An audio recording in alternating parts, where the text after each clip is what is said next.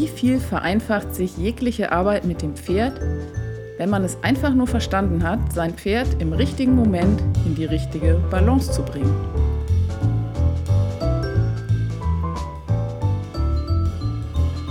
Herzlich willkommen an alle Zuhörer. In der 13. Folge heute dreht sich alles um das Thema Balance. 13 ist übrigens eine meiner Lieblingszahlen. Ich freue mich umso mehr, dass wir uns über dieses Thema, das mir persönlich wirklich sehr am Herzen liegt, heute hier austauschen können. Ich meine Balance. Balance ist eigentlich überall. Etwas theatralisch ist doch im Grunde unser ganzes Leben ein Balanceakt. Und es gibt so viele Balancen. Ganz zuvorderst natürlich die körperliche und die mentale Balance, um die es heute vermutlich auch hauptsächlich gehen wird. Aber genauso gibt es ja die Balance zwischen beispielsweise Anspannung und Entspannung. Nur das eine ist genauso schlecht wie nur das andere. Dann gibt es die Balance in Aufmerksamkeit. Finde ich persönlich auch sehr spannend. Egal ob Familie oder Freunde oder Tiere oder Arbeitsumfeld. Wie verteile ich meine Aufmerksamkeit ausbalanciert, dass sich jeder gesehen, gehört und generell wahrgenommen fühlt?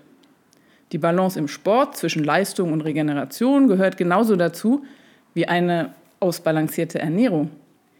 Je mehr man eigentlich über dieses Thema Balance nachdenkt, umso mehr entdeckt man auch, dass die Balance in Dingen steckt, in denen man sie zuvor das gar nicht vermutet. Aber wir sind ein Pferdepodcast, es geht viel um Umgang und Arbeit mit den Pferden und da steht natürlich die körperliche Balance an vorderster Front. Wir haben in der Ausbildung unserer Reitpferde die Verantwortung, ihnen zu einer immer besseren Balance zu verhelfen, sodass sie uns beschwerdefrei über einen langen Zeitraum tragen können. Und diese körperliche Balance sollten sie lernen, selbst zu halten, selbst zu regulieren und an die jeweilige Situation anzupassen. Dann müssen wir ihnen wenn sie ausgebildet sind, nur noch einen kleinen Hinweis geben, um ihre Balance leicht und tänzerisch in jedwede Richtung verändern zu können. Grundvoraussetzung allerdings, um überhaupt an der Verbesserung der körperlichen Balance arbeiten zu können, und hier möchte ich auch schon ins Gespräch einsteigen, ist die mentale Balance. Ich persönlich würde es vielleicht beschreiben als aufmerksam im Hier und Jetzt sein, nicht zu relaxed, aber natürlich auch nicht zu angespannt. Charlotte, wie siehst du das? Ja, das ist bei manchen Pferden ein schmaler Grat zwischen eben dieser, wenn man sie mal entspannt hat und dann wieder sie in Anführungszeichen hochfährt, dass sie dann nicht wieder so, ich nenne das immer, über drüber sind. Also in so einer zwar positiven Anspannung, was aber dann auch gerade bei so vollblütigen Pferden schnell mit sich bringt, dass sie wieder bei jedem Geräusch alert sind und einem das natürlich dann wieder gegens Training geht. Das ist, wie gesagt, manchmal extrem schwer, da die richtige Balance zu finden und zu halten. Und oft ist das ja wie so eine Waage, oder? Die ins Gleichgewicht zu bringen, in die Balance zu bringen, ist manchmal gar nicht so einfach. Und oft ist hier ein Grämmchen auf der einen Seite zu viel, dann ist wieder ein Grämmchen auf der anderen Seite zu viel. Und oft schwankt die von einer Seite zur anderen und es kostet oft das ganze Leben oder noch nicht mal das, aber vielleicht schafft man es auch manchmal gar nicht, sage ich jetzt mal, diese Balance zwischen den beiden Seiten herzustellen. Das mit, das mit der Waage ist echt ein gutes Bild. Gefällt mir sehr gut. Und das ist auch die Kunst, oder? Was solche Reitmeister wie zum Beispiel ein Herr Karl wirklich beherrschen, mhm. im richtigen Moment hochfahren und im richtigen Moment runterfahren. Also das dieses Balance-Spiel zwischen ja. Anspannung und Entspannung. Das finde ich auch an diesen wirklich guten Pferdeleuten, wozu ganz, ganz sicher Herr Karl zählt, faszinierend, wenn man denen zuschaut oder auch wenn sie in so Kurssituationen ein Pferd übernehmen, wo es mit dem Besitzer überhaupt nicht funktioniert. Und die nehmen dieses Pferd in die Hand und es ist ein anderes Pferd. Also sowas fasziniert mich eigentlich fast noch mehr, wie irgendwelche tollen Lektionen zu reiten. Einfach diese mentale Balance und diese Präsenz. Manchmal schwer herzustellen, aber absolute mhm. Grundvoraussetzung, wirklich. Ja. Also, ja. Aber wenn man dann die mentale Balance hat und es geschafft hat, dann gibt es ja schon auch, finde ich, einige Kniffe, die man lernen kann, wie man während dem Reiten die Pferde in so eine gute Balance bringen kann, dass die Aufgabe, zum Beispiel, mir gerade akut kommt mir das Angaloppieren in den Kopf, dass die Aufgabe total leicht fällt, die ich jetzt von dem Pferd verlange als nächstes. Mhm. Das ist sowas, was mich total fasziniert und was mich auch, als ich so ein bisschen umgestiegen bin in meiner Reitweise, absolut beeindruckt hat. Wie ich nur durch so eine eigentlich mini kleine Änderung in dem, was ich im Vorfeld tue, dem Pferd, um jetzt bei dem Beispiel zu bleiben, das Angaloppieren absolut erleichtern kann. Mhm. Es gibt ja diesen Spruch, der passt da ganz gut. Eigentlich 99 Prozent von allem, was man tut, ist Vorbereitung. Und dann ist ein Prozent noch die Lektion eigentlich. Und das heißt, wenn die Vorbereitung gut ist, ist die Lektion eigentlich nie das Problem. Ja, das stimmt. Das ist ja bei allen Dingen so. Ich meine, Viele träumen davon, irgendwie Seitengänge zu reiten, eine schöne Traversale zu reiten. Im Prinzip, also ich möchte das jetzt hier gar nicht irgendwie entzaubern oder so, aber es ist ja eigentlich total einfach. Wenn das Pferd die richtige Balance dafür hat, dann ist die Lektion selber nicht mehr schwer. Das stimmt.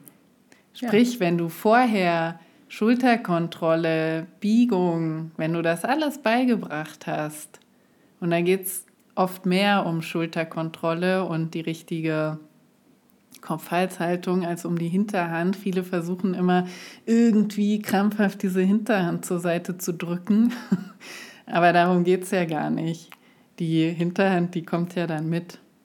Mhm. Ja, das stimmt. Die funktioniert dann automatisch eigentlich auch anmaßend zu denken, man könnte diese Hinterhand irgendwie beeinflussen, denke ich manchmal, dieses große Stimmt. Ding da hinter einem.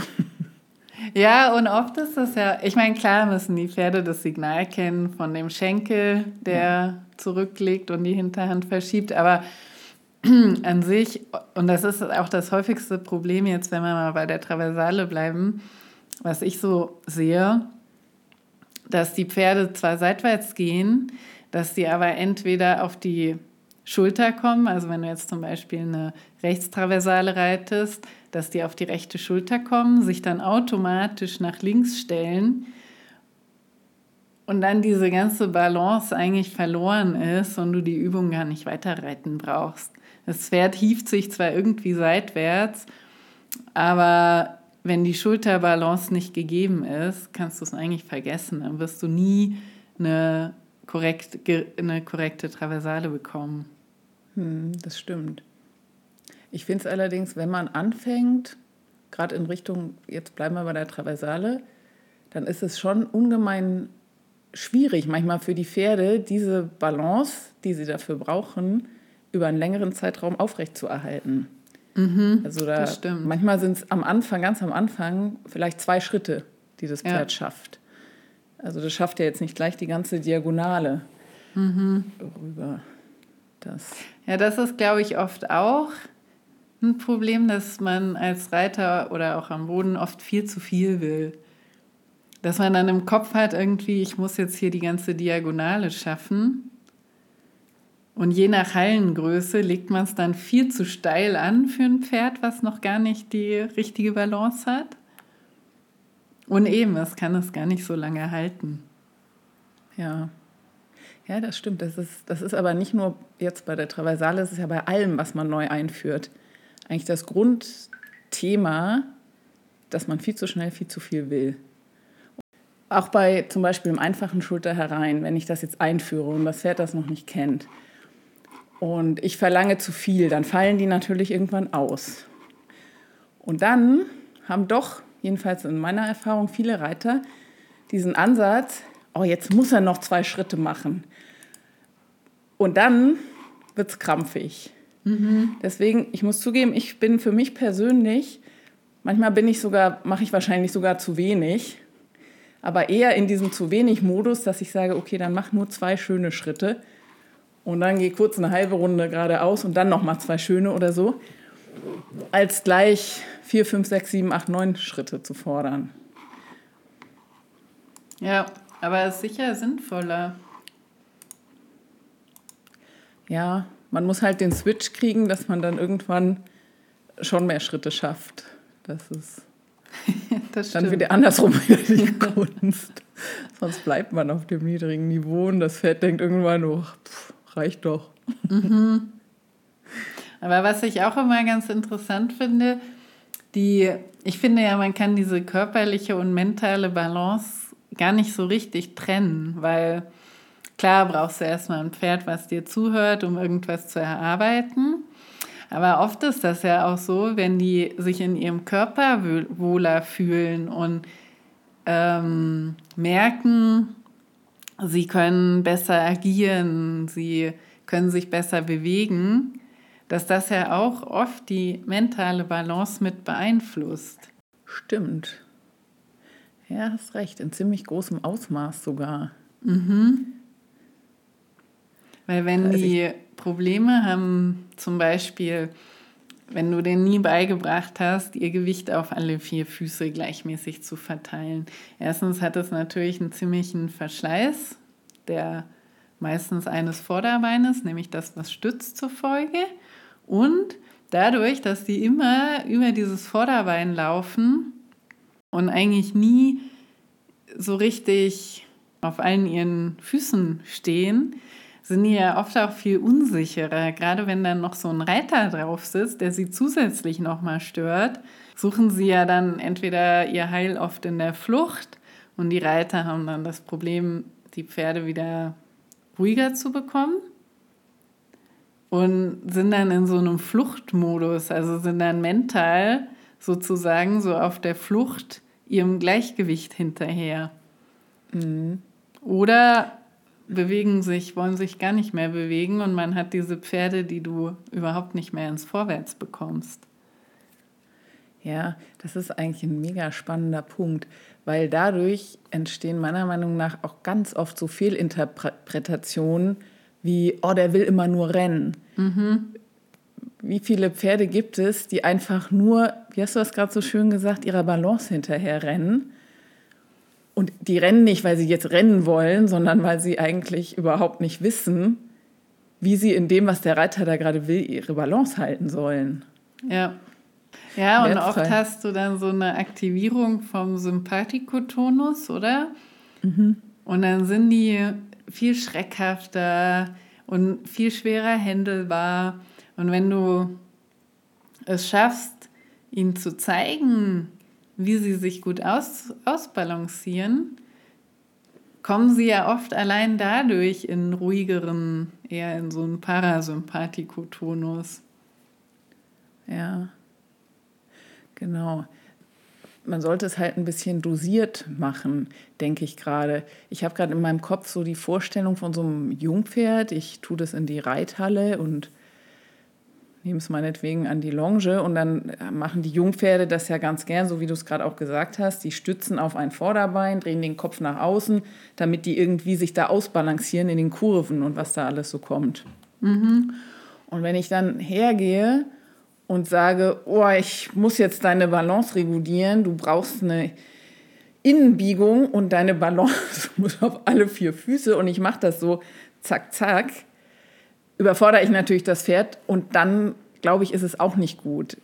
Ja. Ich muss es so ein bisschen dosiert einführen. Erstmal so ein bisschen weg von einer krassen Außenbiegung. Also vielleicht die Balance ein bisschen von dem inneren Vorderbein weg und nicht gleich in die Endposition, sage ich mal, die ich mir wünsche als Ziel vielleicht.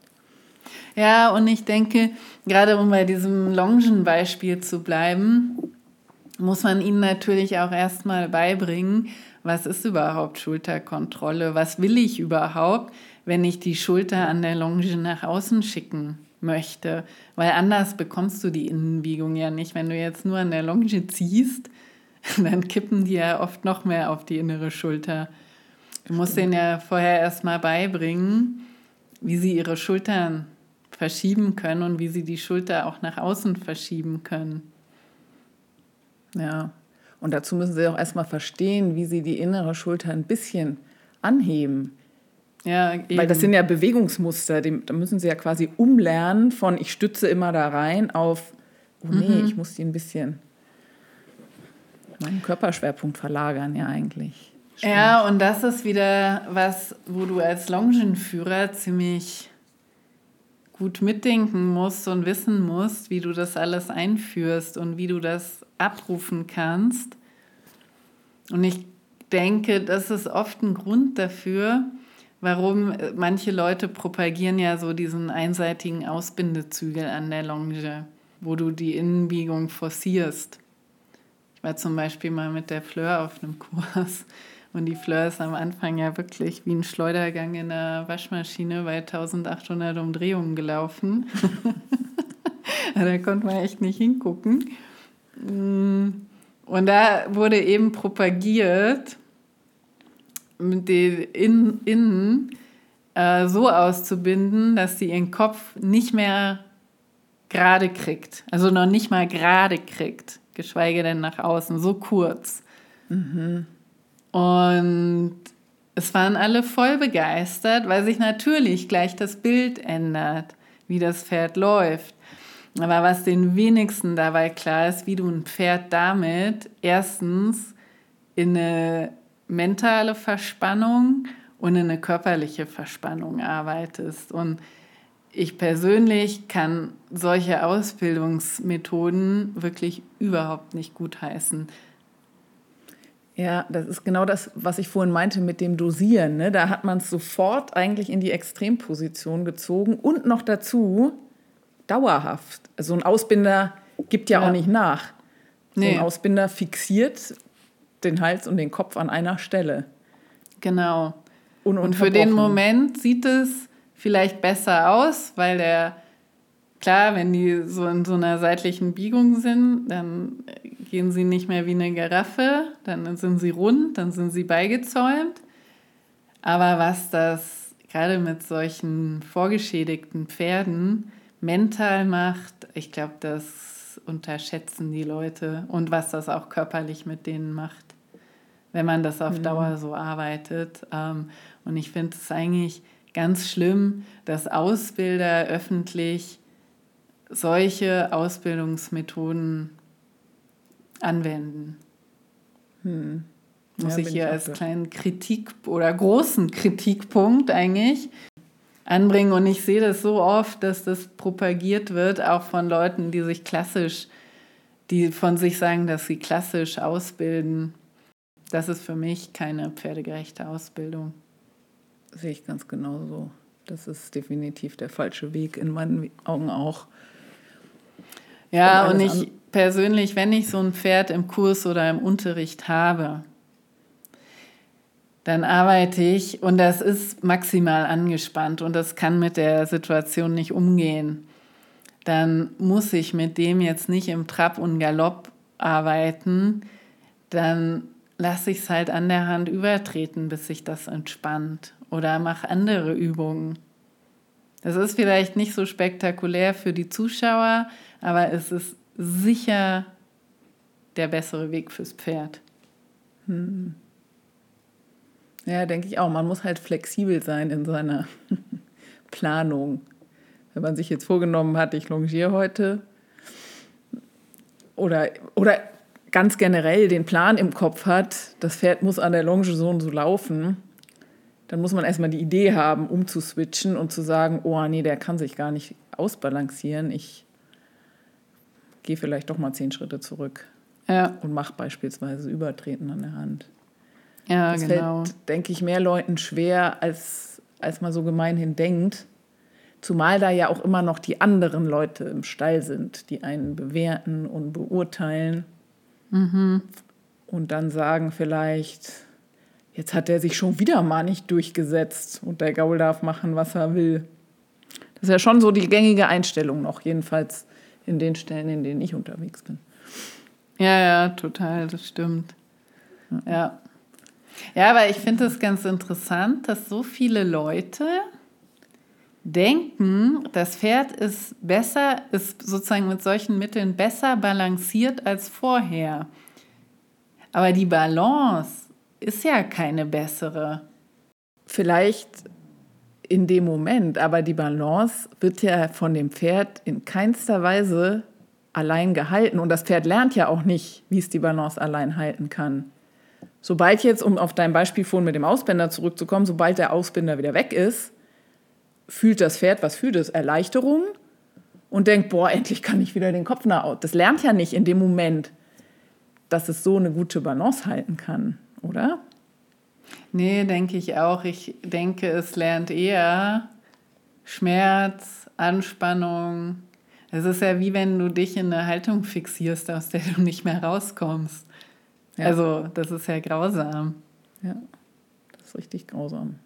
Ja. Aber deswegen, das passt vielleicht jetzt gerade dazu, deswegen ist es ja auch mega wichtig, denke ich immer, permanent oder ziemlich häufig die Balance auch zu ändern, während dem, sowohl während dem Reiten als auch während der Longenarbeit, Handarbeit, Freiarbeit, mhm. was auch immer. Ja. Siehst du, siehst du es auch so? Ja, auf jeden Fall. Das finde ich fünf Runden auf dem Zirkel in Innenbiegung hat meiner Meinung nach weder einen gymnastischen Nutzen noch äh, Nutzen fürs Pferd noch sonst irgendeinen Nutzen. Also da gerade finde ich am Anfang von so einer Reiteinheit meinetwegen finde ich es total wichtig, permanent Balancewechsel. Also Handwechsel, Biegungswechsel, dass die ganze Muskulatur sich da vielseitig einstellen kann auf die und auch warm wird. Ja, denke ich auch. Und auch vielseitig belastet wird eben, ja. Ja, und man kann ja auch super schön mit Konterbiegungen arbeiten. Also es gibt ja so viele Möglichkeiten, also gezielt sozusagen dann mit der Außenstellung arbeiten. Hm. Es gibt ja so viele Möglichkeiten, die Balance vom Pferd zum Beispiel, eben wenn ein Pferd, mal als praktisches Beispiel nochmal, wenn ein Pferd mir jetzt immer auf die linke Schulter fällt.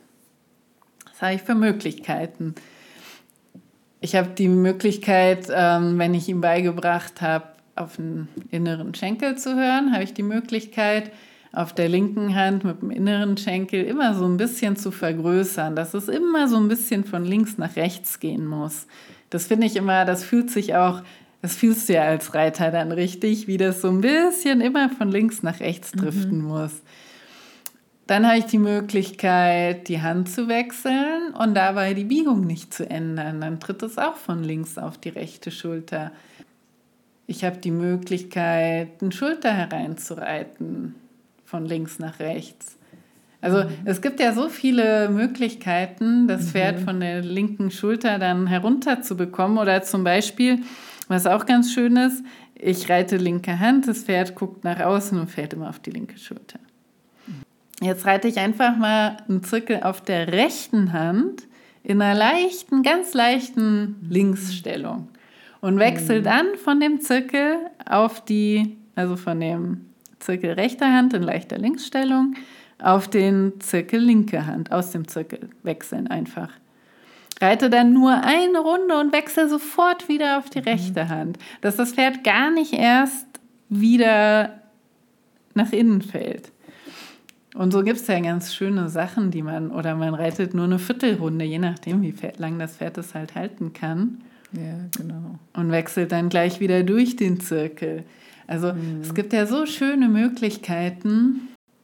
Richtig schöne Schlangenlinien finde ich auch immer ganz grandios für sowas. Ja, genau. So eine einfache Schlangenlinie, da kannst du so schön die Balance verändern. Und wenn du die in einer Konterbiegung reitest, hast du nichts anderes, als die Balance von der Schulter wegzubringen, auf die das Pferd fällt, je nachdem. Ja, ja. eben. Und oft ist es ja auch so, wenn es im Trab dann nicht gelingt, kannst du ja auch schön Handwechsel mit integrieren, dass du immer in dem Moment, wo du merkst, das Pferd verliert die Balance, durchparierst, die Balance wieder herstellst und dann wieder antrabst. Hm. Da finde ich totale wertvolle Übungen, Schlangenlinien durch die Bahn für sowas immer. Damit dann Schritt über der Mittellinie zum Beispiel. Ja. Dann, ne, dann kannst du mhm. im Schritt eigentlich den Balancewechsel einleiten und trabst in der neuen Balance an, hast aber nur eine kurze Sequenz eigentlich im Trab und kannst es dann über einen Schritt dir wieder herstellen. Das, es gibt schon wunderschöne ja. Möglichkeiten, wie du da mhm. aktiv werden kannst. Genau, mhm. das heißt eigentlich, das ist wieder so ein bisschen das Plädoyer für Reiten mit Köpfchen statt Reiten mit Ärmchen. ja, Ärmchen stimmt. und Beinchen. Ja. Stimmt. Absolut. Ist eh besser und macht auch mehr Spaß hinten raus. Ja, ja, das stimmt. Wundert einen immer, dass das nicht jeder so macht. Ja, das ist wirklich, das erstaunt mich auch immer wieder. Großes Thema bei der Balance ist ja immer auch das Angaloppieren. Ja. Jedenfalls bei meiner Kundschaft. Mhm. Da, irgendeinen Podcast hatten wir es doch auch schon mal da hat man mal gelernt, wahrscheinlich im Reitverein, habe ich auch so gelernt, zur geschlossenen Seite am Zirkel, zack, Galopp. Und die Schulpferde, die waren ja auch immer so gepolt, dass sie das genau wussten. Mhm. Manchmal sind sie auch im Außengalopp angesprungen, aber die meisten konnten es ja schon. Ja. Und das, das Thema habe ich wirklich häufig, dieses Angaloppieren im Außengalopp. Und wenn man das dann so sieht in der Reithalle, dann sieht man immer schon kurz vor dem Angaloppieren, das Pferd kann gar nicht richtig angaloppieren, weil es mit seinem Hauptgewicht, also mit seiner Balance, auf, genau auf der Schulter ist, die es eigentlich anheben muss, ja. um richtig anzugaloppieren. Und da gibt es aber ja auch wunderschöne Möglichkeiten, um das Pferd in so eine Balance zu setzen, dass es gar nicht falsch angaloppieren kann. Zum Beispiel eben eine einfache Schlangenlinie. Mhm. Wenn du jetzt zum Beispiel ein Pferd hast, was immer im Rechtsgalopp, um bei deinem Beispiel zu bleiben, es fällt immer auf die linke Schulter und galoppiert immer außen an auf der linken Hand, zum Beispiel. Mhm. Da kann ich doch, ich auf der linken Hand reite, reite, reite eine leichte Linksbiegung, mache eine einfache Schlangenlinie und behalte diese Linksbiegung bei. Also ich reite Linksbiegung in dem Bo ersten Bogen von der Schlangenlinie und den Bogen zurück, behalte ich die Linksbiegung und dann spüre ich ja unter mir, wie die Balance nach rechts geht und gebe in dem Moment die Galopphilfe. Dann galoppiert er mir, wenn ich es richtig mache, hundertprozentig links an. Das stimmt. Sicher. Kenne ich auch viele Beispiele dafür. Nur weißt du, was aus meiner Erfahrung das Problem ist? Hm? das Spüren, wann der richtige Zeitpunkt ist. Weil ja, die stimmt. wenigsten, äh, vielleicht liegt das auch an meinem Unterricht, aber die wenigsten Schüler von mir können das gleich mal umsetzen. Also wenn ich mich aufs Pferd setze, dann klappt das meistens. Wenn die Schüler das umsetzen sollen, weil da musst du ja so viel koordinieren. Du musst deinen eigenen Sitz koordinieren, weil du natürlich in dem Moment auch leicht nach außen sitzen musst. Betonung auf leicht. Mhm. Oft passiert es ja dann, dass, die, dass man in der Hüfte einknickt und dann eine gegenseitige Gewichtsverteilung hat und das Pferd wieder falsch anspringt. Dass das Pferd auf die Galopphilfe nicht gut reagiert und erst fünf Meter später anspringt, wenn die Balance schon wieder auf der inneren mhm. Schulter ist. Also die Probleme sehe ich wirklich, wirklich häufig. Und ja, letztlich ist hört sich das immer so schön an und es funktioniert auch super gut, wenn du es als Reiter kannst, wenn du es kannst. Mhm. Ich muss zugeben, da habe ich so eine Krücke. Ich habe die gleiche Problematik, sage ich, mit meinen Schülern. Genau das gleiche, ob es jetzt die einfache Schlangenlinie ist oder die andere Möglichkeit ist ja auch das aus der Ecke kehrt in mhm. Konterbiegung. Und meine Krücke, mit der ich das manchmal so ein bisschen überbrücke, ist, dass ich ihnen den Moment ansage. Also ich ja. sehe ja von unten, wann ist die Balance richtig und dann sage ich jetzt die Galopphilfe. Das funktioniert und wenn das nicht immer, Pferd dann nicht reagiert, weil oft reagieren die Pferde ja nicht prompt auf die Galopphilfe. Das habe ich oft und dann springen sie irgendwie fünf Sprünge später an und dann ist mhm. die Balance aber schon, dann sind sie schon wieder oft am Hufschlag und sind schon wieder auf der inneren Schulter und springen wieder außen an. Stimmt. Deswegen habe ich gesagt, das ist meine Krücke. Manchmal klappt es, manchmal nicht. Ja. Das ist wahr. Das ist schon wahr. Die, ich meine, aber was ist die Alternative ist, du schulst die Pferde im Schritt und oder die Kunden schulen die Pferde im Schritt und Trab so weit, bis es kein Problem mehr ist mit der Balance. Genau, oder? das, das wäre eine Option, genau. Ja. Oder sie schulen sich selber, was aber ja dann automatisch passiert, oft, oder? Wenn die Pferde, wenn sie selber ihre Pferde immer weiterbringen, dann haben sie ja oft auch selber mit der Zeit ein immer besseres Gespür für die Balance und für, ihren, für die Balance in ihrem eigenen Sitz. Das ist ja oft der Reiter, der durch seine eigene Balance die Balance des Pferdes maßgeblich mit beeinflusst. Stimmt. Das haben wir noch gar nicht angesprochen. Ja, der Reiter spielt absolut die maßgebende Rolle. Ja. Wenn der nicht richtig in der Balance ist, egal genau. ob mental oder körperlich, ne? Ja, dann kann stimmt. das mit der Pferdebalance auch nicht klappen. Nee, und eben auch die mentale Reiterbalance mhm. ist nicht zu unterschätzen. Die gibt oft das Haupt, den Hauptausschlag, dass irgendwas nicht funktioniert. Mhm. Ja, denke ich ganz genauso. Da könnten wir jetzt wahrscheinlich auch noch mal eine halbe Stunde Podcast machen. Glaube ich auch. Es ist ein unerschöpfliches Thema, die Balance. Sonst kann man vielleicht an der Stelle auch noch mal verweisen, äh, wenn sich jemand tiefergehend damit beschäftigen möchte, kann er natürlich, er oder sie, uns jederzeit kontaktieren für Unterricht, für Urlaub mit Pferd, für Intensivtrainings. Und am 17. März bieten wir einen Demotag im schönen Tirol am Auenhof an. Kontaktiert uns gern, wenn ihr da interessiert seid zu kommen, interessiert am Training seid. Ähm, scheut euch nicht, uns zu kontaktieren. Ja, genau. Und solltet ihr an diesem Tag keine Zeit haben und solltet ihr auch keine Gelegenheit haben für Unterricht oder euch einfach mal vorab informieren wollen, lege ich euch auch noch mein Buch wärmstens ans Herz. Kreativ zu mehr Balance im Sattel. Vor allem, weil jetzt in der letzten halben Stunde kam das Thema Reiterbalance eher zu kurz in meinen Augen. Also im Müller-Rüschlikon Verlag erschienen, Kreativ zu mehr Balance im Sattel. Da gibt es auch diverse Übungen, um an seiner eigenen Balance, an der Reiterbalance, noch ein bisschen zu feilen. Gut, dann gibt es jetzt keine Ausreden mehr, keine gute Balance zu erarbeiten und wir kommen zur Zusammenfassung, oder?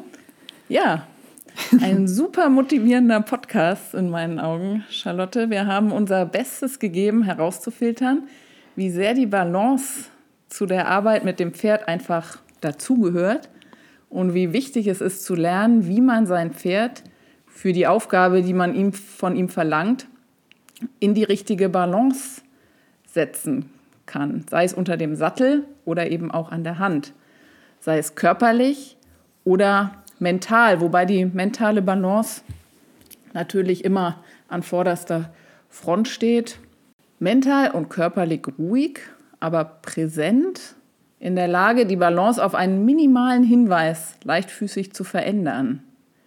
Das ist so das Ziel.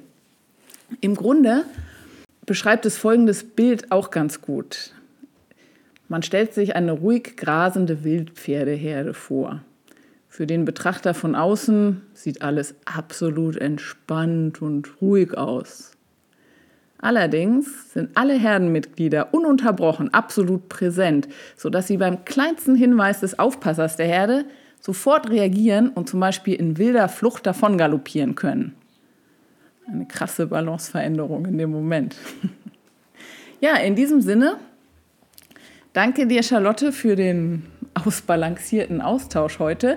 Viel Freude euch allen, die zugehört haben beim täglichen Spiel mit der Balance und bis zum nächsten Mal. Ja, bis zum nächsten Mal. Hat mich gefreut. Bis dann.